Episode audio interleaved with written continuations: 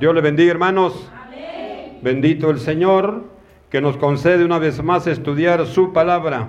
Le voy a invitar en esta hora que se ponga de pie y que abramos la palabra del Señor en el libro de Esther, capítulo 4. Del capítulo 4 vamos a leer versículo 1 al 5. Bendito Jesús. Y lo vamos a leer en el nombre poderoso del Padre, del Hijo y del Espíritu Santo. Y dice la palabra del Señor, hermanos, en el capítulo 4 del libro de Esther, versículo 1 al 5, nos dice la palabra. Luego que supo Mardoqueo todo lo que se había hecho, rasgó sus vestidos, se vistió de silicio y de ceniza, y se fue por la ciudad clamando con grande y amargo clamor, y vino hasta delante de la puerta del rey, pues no era lícito pasar adentro de la puerta del rey con vestido de silicio. Y en cada provincia y lugar donde el mandamiento del rey y su decreto llegaba, tenían los judíos gran luto, ayuno, lloro y lamentación. Silicio y ceniza era la cama de muchos. Y vinieron las doncellas de Esther y sus eunucos y se lo dijeron. Entonces la reina tuvo gran dolor y envió vestidos para hacer vestir a Mardoqueo y hacerle quitar el silicio, mas él no lo aceptó. Entonces Esther llamó a Atac, uno de los eunucos del rey, que él había puesto al servicio de ella, y lo mandó a Mardoqueo con orden de saber qué sucedía y por qué estaba así. Le decimos, bendito Padre, que estás en los cielos una vez más, Señor, reconocemos que tú eres un Dios grande, un Dios poderoso, un Dios único. Por eso, Señor, venimos poniéndonos ante tu presencia. Venimos, amado Dios, pidiéndote que tengas ese control maravilloso sobre nuestras vidas y que nos dé vida y vida en abundancia, sabiduría, conocimiento, dominio propio para poder llegar al final, Señor, al final del camino que usted nos ha trazado en esta tierra.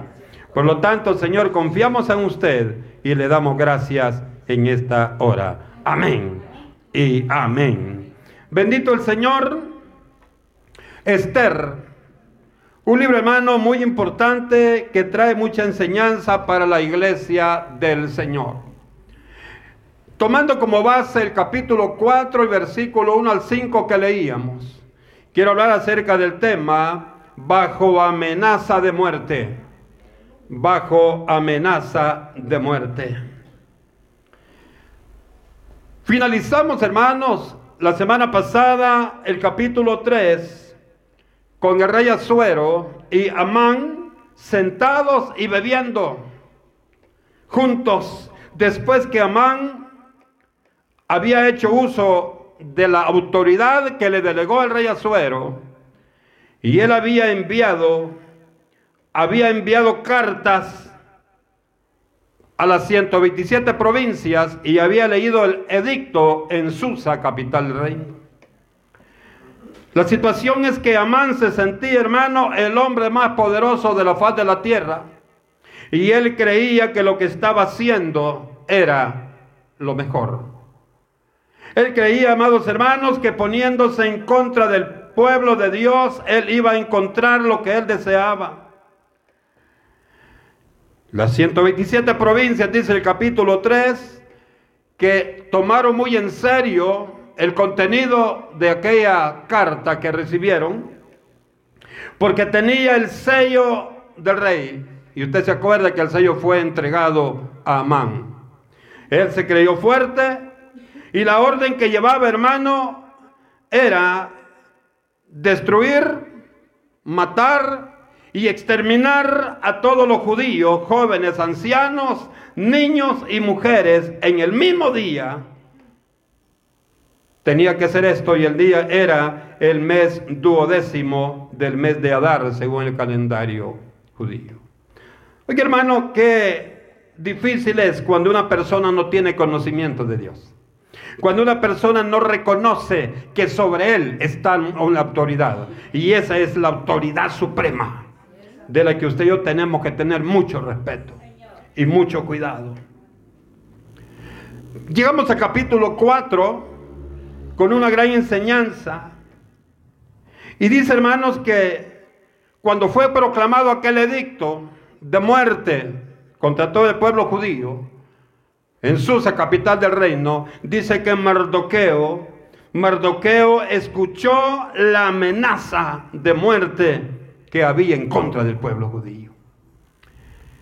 Y la reacción dice, hermano, que rasgó sus vestidos.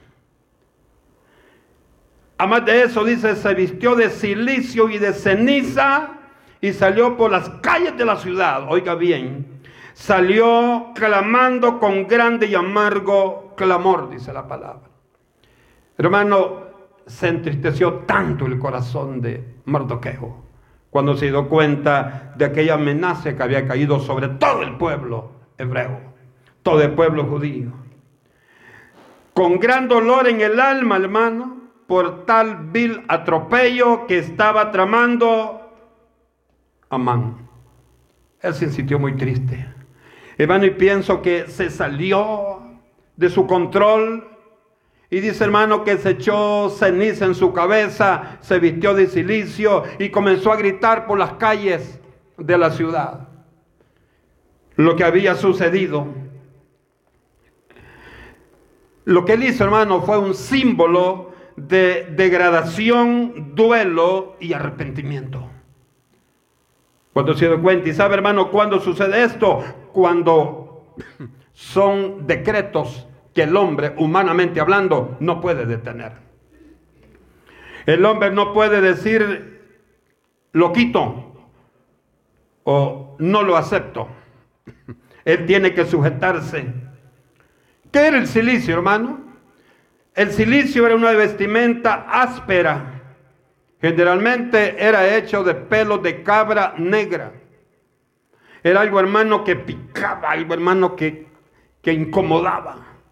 Y aparte de eso, dice, hermano, que la ceniza que se echaba en la cabeza significaba desolación y ruina. Por eso dice, hermano, y no solamente en este caso, eh, la Biblia, hermano, habla mucho de esto, de la práctica de el silicio y la ceniza. Les digo esto porque si vemos 2 Samuel 3:31, lo mismo hizo el rey David cuando murió Abner, comandante del ejército de Saúl. Se entristeció, dice. Y lo mismo hizo. También vemos el caso de Jacob, hizo lo mismo cuando pensó que José, su hijo, había muerto. Eso lo vemos allá en Génesis 3, Génesis 37, 34. Y lo mismo encontramos allá en el libro de Jonás. Cuando Nínive se da cuenta, el gobernador, el rey de Nínive se da cuenta de aquella palabra que había llevado Jonás de parte de Dios, que a los 40 días iba a ser destruido Nínive. Dice hermanos que lo mismo hizo.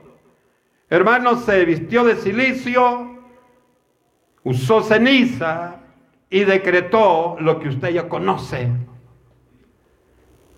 Cuando yo veía esto, hermano, me daba cuenta que cuando un corazón está triste, tiene que buscar a Dios. Si no, hermano, esa tristeza puede terminar. Si vamos a llorar, como lo hizo Nehemías, Allá el libro lamentaciones lo va a hacer, pero no como una oposición a lo que Dios hizo, sino, hermano, reconociendo que todo lo que viene a los hombres, la ruina que viene a los hombres es el resultado de su misma negativa, de su misma falta de responsabilidad en el Señor. El problema es, mi amado hermano, que cuando viene el problema, cuando viene ¿Qué le digo? No llamémosle castigo, sino la disciplina de Dios a nosotros. Muchas veces culpamos a Dios, pero no es así, porque Dios es santo, santo y santo. Bien, no digo esto porque los judíos habían cometido pecado. No digo esto porque Mardoqueo estaba en pecado. No digo esto porque la reina Esther estaba en pecado. No, porque aquí que estaba en pecado era Amán.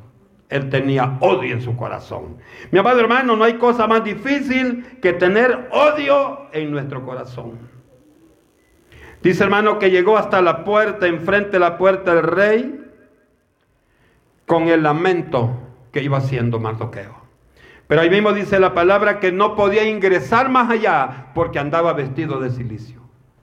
Entonces dice que hasta llegó este hombre de Dios lamentándose de lo que había pasado.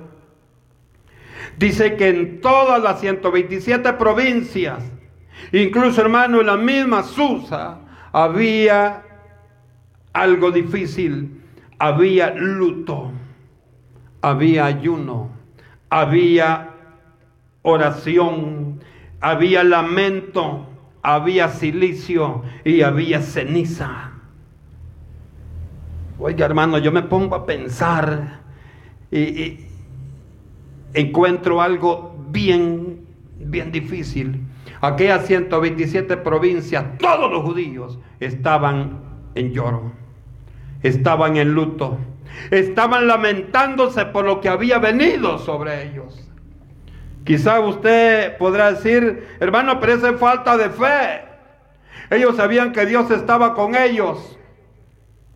La cosa es que cuando usted y yo estamos viviendo la experiencia, estamos enfrentando la situación, es otra cosa, mi amado. Es otra la realidad que usted y yo tenemos que enfrentar cuando viene a nuestra vida esa situación difícil. Dice que las, las, aquellas mujeres que estaban con la reina se dieron cuenta del lamento que hacía Mardoqueo. Y estas doncellas, dice, junto con sus eunucos, llegaron y le dijeron a la reina, reina Esther, Mardoqueo anda vestido de silicio, con ceniza, y anda lamentándose en la calle de Susa. Y dice que lo que hizo la reina fue que le mandó, le envió vestidos, vestimentas, vestiduras Mardoqueo para que se quitara el silicio.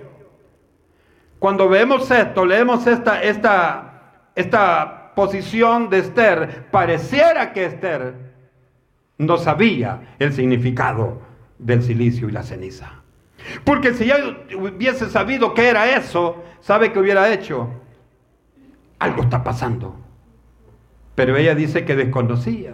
Y le mandó ropa para que se cambiara.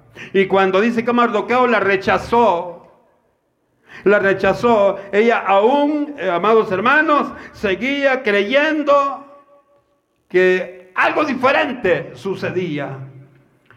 Y dice que, pero al final dijo ella, voy a llamar a uno de, mis, de los eunucos que el rey ha puesto para que me cuiden, para que me sirvan. Voy a enviar y mandó a Atac. Lo mandó y le dijo, ve donde Mardoqueo. Y dile qué sucede, por qué anda en esa condición. Yo creo que ese era lo primero que tenía que haber hecho darse cuenta qué estaba sucediendo. Y dice hermanos que salió Atac a ver a Mardoqueo a la plaza de la ciudad que estaba delante de la puerta del rey. Y hay algo maravilloso, hermano, que Mardoqueo escucha a Atac. Escucha lo que el mensaje que lleva de parte de Esther. Y dice en el versículo 7, y Mardoqueo le declaró todo lo que le había acontecido. Y le dio noticia de la plata que Amán había dicho le entregaría a los tesoros del rey si destruyan al pueblo.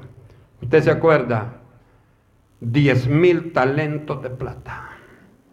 Algo increíble y ella, él, hermano, le manda decir a, a Esther para que ella sepa la dimensión del problema.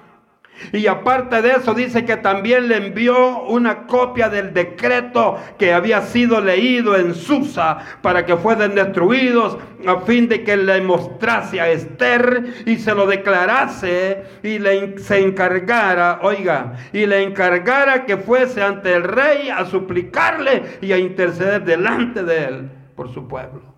Esa era, hermano, esa era la petición de Mardoqueo. Y le contó lo que había pasado, le dijo, así ha leído, Amán ha leído un edicto que el rey lo ha sellado. ¿Y sabe qué es lo difícil? Que el rey no sabía de esto. Esther no sabía de esto. Qué difícil. No sabían de lo que estaba tramando este hombre. Pero lo importante fue que aparte que le contó todo Mardoqueo, le envió una nota, una copia de lo que había decretado el perverso Amán. Para que la reina Esther, amados hermanos, se diera cuenta de cuáles eran las pretensiones de este hombre. Y cuando recibe la petición de Mardoqueo, cuando le dice, ve al rey y suplicale, dile que interceda delante, tú delante de él, ante el pueblo de judíos, ante todos los judíos que no tienen por qué morir en esta condición. ¿Sabe qué pasa, hermano?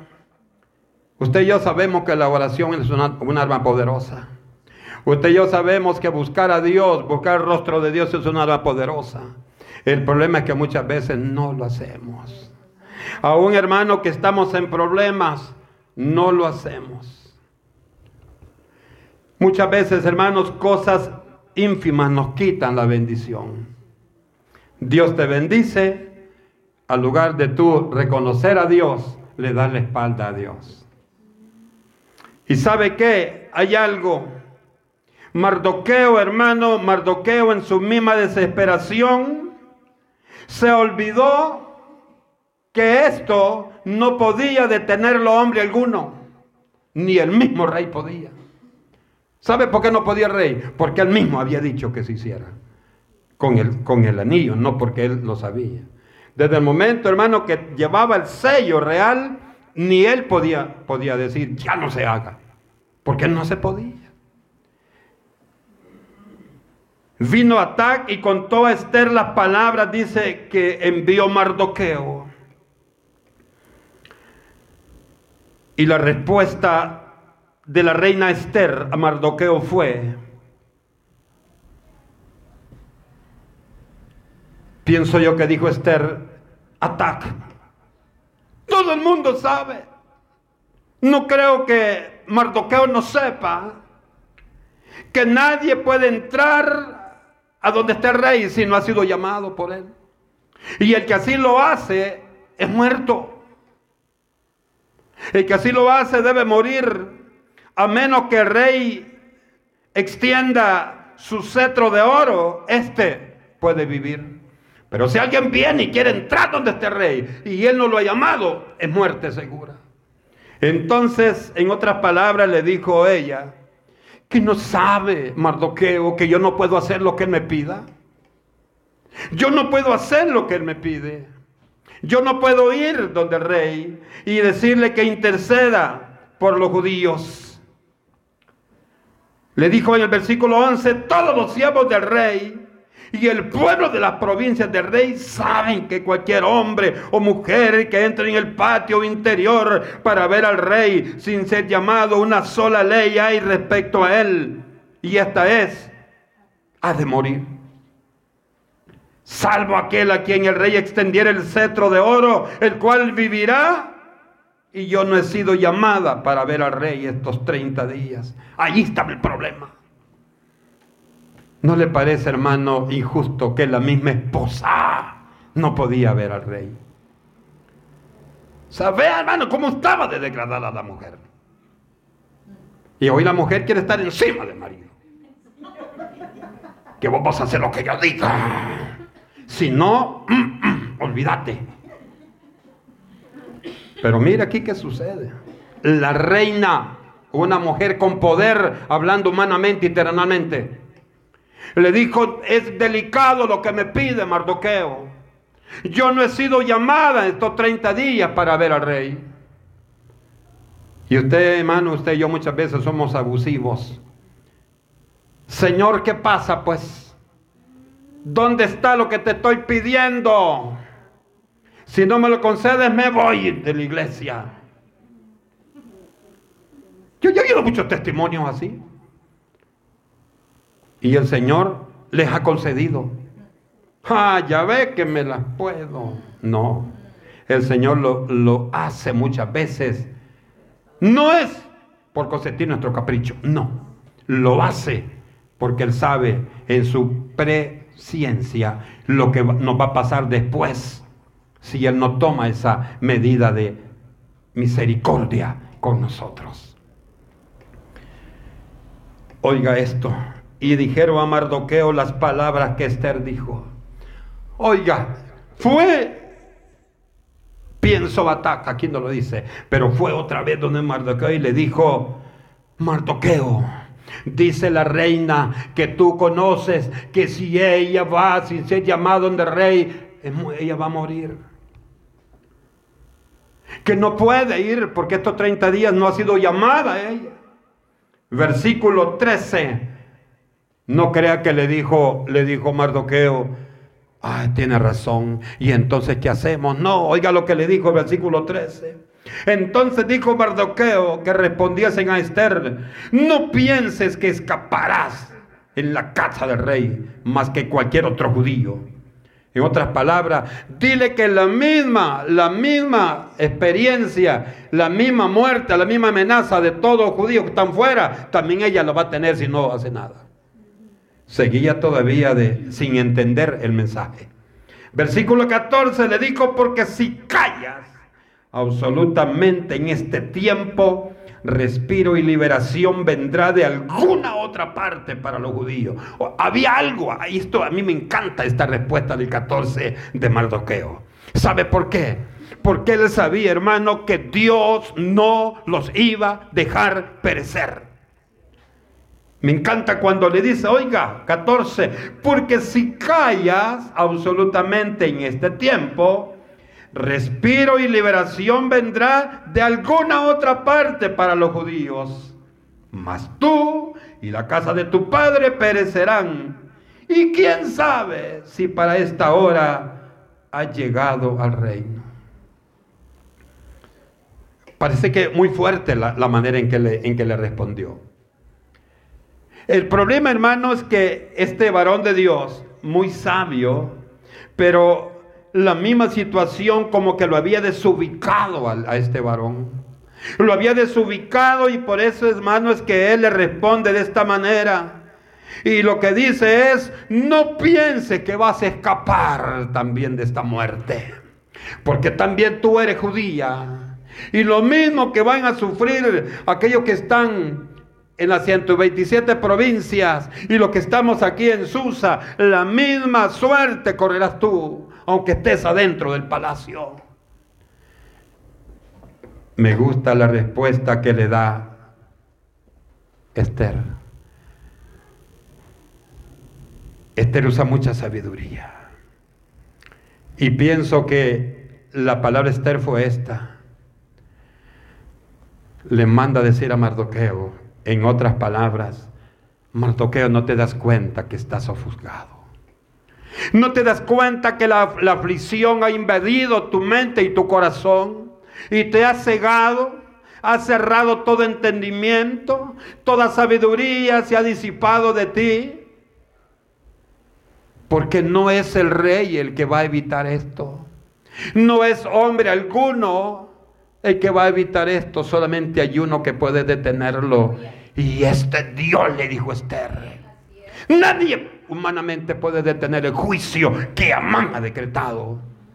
Amán lo había hecho físicamente, pero legalmente lo había hecho el rey Azuero. Y aquí me gusta cuando dice el versículo 15. Y Esther dijo que respondieran a Mardoqueo. Hermano, qué bonita la respuesta del 14. Porque Mardoqueo termina muy furiosamente con Esther le dice, y quién sabe si para esta hora has llegado al reino. Como otras palabras, todo se te puede acabar en un abrir de ojos si no vas donde el rey. ¿Qué hubiera hecho usted y yo? ¿Qué hacemos cuando nos suceden esas cosas? Hermano, usted y yo sacamos la espada y comenzamos a darle a medio mundo. Y después nos damos cuenta que lo que hicimos no era lo correcto. El Señor viene y te dice, hijo, actuaste insensatamente, no actuaste sabiamente. Sabes que yo estoy dentro de ti, pero lo que hiciste no es lo que a mí me agrada. Señor, pero es que yo me sentí, pero es que no tienes que buscar lo que te agrade a ti, sino lo que me agrade a mí, porque tú eres mío, tú eres mía, tú me perteneces a mí. Entonces lo que tú tienes que hacer, lo que tú tienes que hacer, lo que a mí me agrade. Pero muchas veces actuamos nosotros como Mardoqueo. ¿Y qué pues? No sabes si vas a ser salvo. ¿Para qué me estás hablando así con esa autoridad? Y aquí pasó esto. Esther, aquella mujer muy bella, dice físicamente, pero aquí vemos otra belleza que tenía Esther. La mansedumbre, el dominio propio. No crea que humanamente Esther no dijo, bueno, ¿y qué le pasa a este primo que me está faltando el respeto? Si yo soy la reina, si yo quiero ahorita lo puedo mandar a matar, porque era la reina. Pero ella siempre le buscó una salida tan bonita, entendible. Y me gusta el versículo 16. Le mandó decir a Mardoqueo esto. Al lugar de estar de caprichoso, Mardoqueo, mejoras esto. Ve y reúne a todos los judíos que se hallan en Susa y ayunad por mí y no comáis ni bebáis en tres días. Oiga, el ayuno para quién era? No para que no destruyeran los judíos. El ayuno iba dirigido para pedirle a Dios que ablandara el corazón del rey para que cuando Esther llegara le dijera, venite muñeca, ¿Ah? levantar el cetro para eso era, era el ayuno. Qué bonito esto. Y le dice, ayunad por mí y no comáis ni bebáis en tres días. Oiga, tres días le está pidiendo. Noche y día. Y oiga, que hay algo interesante, hermano. Hermanos, ayunen ustedes. ¿Y yo? Pero aquí me encanta, le dice ella. Y yo también con mis doncellas ayunaré igualmente como él le dijo, no creas que porque sos la reina, la misma suerte de los judíos de afuera te espera. Y le dice ella, tan bonito cuando le dice, yo voy a ayunar igualmente que todos ellos. Lo mismo que ellos hacen voy a hacer yo. Qué interesante. Y le dice, y entonces, pasados los tres días de ayuno, pidiéndole esto a Dios, entonces entraré a ver al rey, porque ya Dios tendrá una respuesta preparada. Y hoy hay algo maravilloso que le dice, si buscando la respuesta de Dios, si ayunando tres días para pedirle a Dios que hablan del corazón del rey Azuero, para que acepte que yo pueda entrar cuando me vea en la puerta. Si a pesar de que hemos buscado la respuesta de Dios, Dios no ablanda el corazón de Azuero y muero. Bienvenida a la muerte, le dijo ella. Bienvenida a la muerte. Y entonces entraré a ver al rey, aunque no sea conforme a la ley, y si perezco, que perezca. Pero oiga bien, primero es buscar a Dios. Dice que primero le pidió a todos, y no a todos los de las 127 provincias, porque no podía enviar esa carta, no podía, porque no iba a llevar el, el sello. Pero los judíos, hermanos de Susa, sí conocían quién era Mardoqueo. Y Mardoqueo vimos en el capítulo 1 que era un hombre de mucha confianza del rey. Aquel que le avisó cuando aquellos dos eunucos querían matarlo. Y dice hermanos que viene él y llega a decir a cada judío, mira, dice la reina Esther, que oremos, que eh, ayunemos tres días, ayuno total, para que le pidamos a Dios que ella pueda llegar donde el rey, que ella pueda eh, ser recibida por el rey. Ellos ya sabían qué es lo que se buscaba, porque sabían la amenaza que había sobre ellos. Lo que había, hermano, era una amenaza de muerte para todos los judíos. Todos los que eran judíos estaban bajo amenaza de muerte en este capítulo 4. Aquella, hermano, aquella decisión de la reina Esther cuando le dice, si buscando la respuesta de Dios, si ayunando buscando la respuesta de Dios, el Señor no toca al rey para que me reciba y el rey ordena que muera, le dice, y si voy a perecer, pues voy a morir. Pero voy a morir consciente de que primero busqué el respaldo de Dios. Primero busqué el respaldo de Dios. Algo que veo aquí, hermano, con esta, con esta invitación que le dio la reina. Usted sabe que aquí no le ordenó, le sugirió. Dice, hermanos, que el Espíritu Santo tocó tocó el corazón de Mardoqueo. Y Mardoqueo dijo, tiene razón la reina Esther, eso debemos hacer, buscar la ayuda de Dios, buscar la bendición de Dios. Y dice hermanos que hizo todo conforme la reina le, le pidió. Parece curioso, hermano, cuando hay amenaza de muerte, el ayuno es una arma poderosa. ¿Qué hizo Nínive? Tres días de ayuno también. Total. Y ahí, hermano, fue más. Porque rey dijo, ni los animales prueben nada. Ni agua ni comida.